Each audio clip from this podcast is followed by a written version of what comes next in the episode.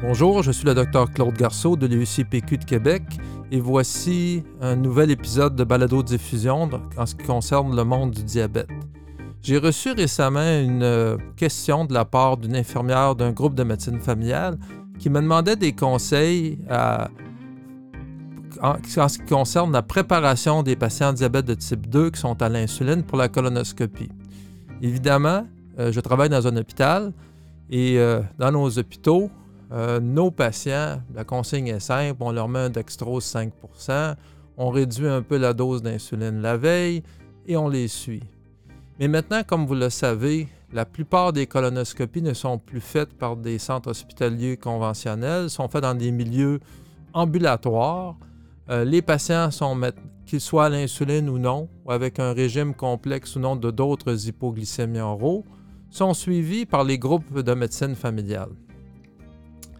Et donc, vous allez être amené comme infirmière, comme formation ou comme médecin à donner des conseils pré-colonoscopie.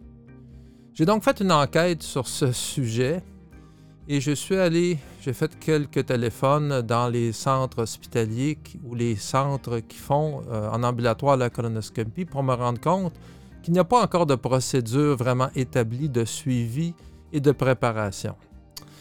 Et donc, le sujet m'a intéressé. J'ai revisé la littérature, j'ai regardé ce qui se faisait dans les conseils, dans certains hôpitaux américains. il y a une publication qui a été faite aussi euh, d'experts en 2016 euh, sur la préparation pré-colonoscopie chez les patients avec l'insuline, qui a été publiée euh, et qui a été subventionnée par Lilly, une des compagnies d'insuline. Mais depuis 2016, il faut dire que nos patients ont quand même des régimes thérapeutiques beaucoup plus euh, compliqué qui mixe euh, des inhibiteurs de la GLT2, la metformine, des insulines très longue action et d'autres des hexagonistes de la GLP1. Alors, euh, voici mes conclusions quand même modestes pour peut-être le début d'une discussion.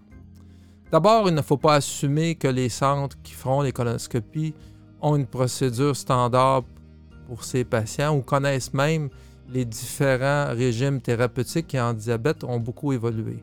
C'est donc à vous de donner des consignes claires aux patients, de donner des conseils par écrit au centre qui fera la colonoscopie.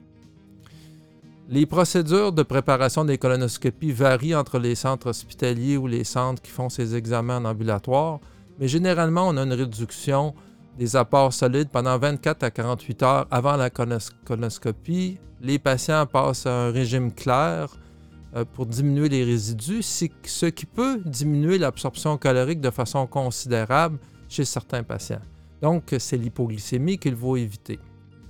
Donc, euh, mes conclusions. Euh, pour ce qui est de la metformine, le patient devrait continuer sa metformine jusqu'à la journée de la colonoscopie. Il n'y a pas eu de cas d'acidose lactique provoquée par la préparation de colonoscopie dans la littérature. Pour ce qui est des imiteurs de la TTP4, on peut les continuer euh, jusqu'à la procédure, euh, jusqu'à la procédure. Et le matin de la procédure, évidemment, on ne le prend pas. Même chose pour la metformine. Pour ce qui est des agonistes de la GLP1, la plupart des patients ont des doses stables d'agonistes de la GLP1 une fois par semaine. Donc, on doit continuer ces médicaments avant, pendant et après la procédure parce que seuls, sans sulfonyluréa ou sans insuline, ils ne causent pas d'hypoglycémie. Comme ces médicaments ont déjà été titrés euh, longtemps avant la procédure, la plupart des patients n'ont pas de nausées, de vomissements, et donc on devrait continuer ces agents tels quels. En ce qui concerne les imiteurs de la GLT2, j'ai consulté la littérature, j'ai fait une recherche des effets secondaires dans les banques de données, j'ai consulté les MSL des compagnies. Il n'y a aucun cas d'acidose euh, diabétique provoquée par la préparation de la colonoscopie avec les SGLT2. Donc la recommandation de cesser cette médication 24 heures avant euh, la colonoscopie est sûrement prudente. Euh, je ne crois pas que c'est une faute de le continuer, même péricolonoscopie. Mais malgré tout, je vais errer du côté de la prudence et je vous recommanderais d'arrêter la médication unitaire de la GT2 24 heures avant la colonoscopie, de la reprendre lorsque l'alimentation est normale. Pour les sulfonyluries, évidemment, c'est une autre histoire. Il faut faire un peu l'histoire euh, des hypoglycémies récentes. Si le patient a tendance à faire des hypoglycémies fréquentes, il faut réduire d'avance les sulfonyluries d'au moins 50% dans les journées qui précèdent la colonoscopie et les cesser la journée de la colonoscopie pour les reprendre lorsque l'alimentation est normale. En ce qui concerne l'insuline longue action, elle est généralement donnée euh, le soir. Euh, évidemment, si le patient réduit ses apports caloriques, qu'il s'agit d'un type 2, il faut peut-être réduire de 25 à 30% les doses d'insuline longue action la journée précédant la colonoscopie ou même plus si vous pensez que les apports caloriques vont diminuer. Le matin de la colonoscopie, le patient ne prendra pas ses insulines courte action ou moyenne action et reprendra ses doses habituelles euh, à la reprise de l'alimentation normale. En ce qui concerne la déglutec, l'insuline très longue action appelée Triciba, Évidemment, il y a beaucoup, beaucoup de patients maintenant qui sont sur cette insuline. Cette insuline a une durée d'action très longue, 24-48 heures. Et donc, si on envisage de diminuer les doses parce que les apports caloriques vont diminuer, il faudrait probablement s'y prendre deux à trois jours avant la colonoscopie, réduire les doses de 25, 30 ou 40% et reprendre après la colonoscopie les doses habituelles. Évidemment, dans vos prescriptions, vous devez dire au personnel infirmier qui, accompagnera vos patients lors de la colonoscopie de mesurer les glycémies le matin ou à l'arrivée euh, euh, au centre euh, qui fera la colonoscopie des glycémies. Si la glycémie dans bas de 4, il faut vraiment conseiller au personnel de corriger l'hypoglycémie avant de faire la colonoscopie avec du glucose par la bouche ou intraveineux, un équivalent de 15 grammes aux 15 minutes jusqu'à correction, et de monitorer les glycémies aux heures jusqu'au départ et à la reprise d'alimentation de notre patient. Il ne faut pas assumer actuellement que ces procédures sont faites d'emblée.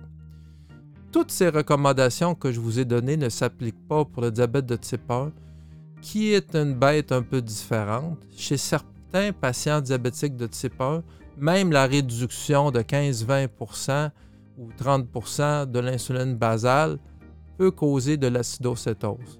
Donc la plupart de ces patients seront traités avec des doses à peu près normales d'insuline longue action et auront un dextrose le matin de la chirurgie. Ils, ils seront monitorés de façon plus sérieuse.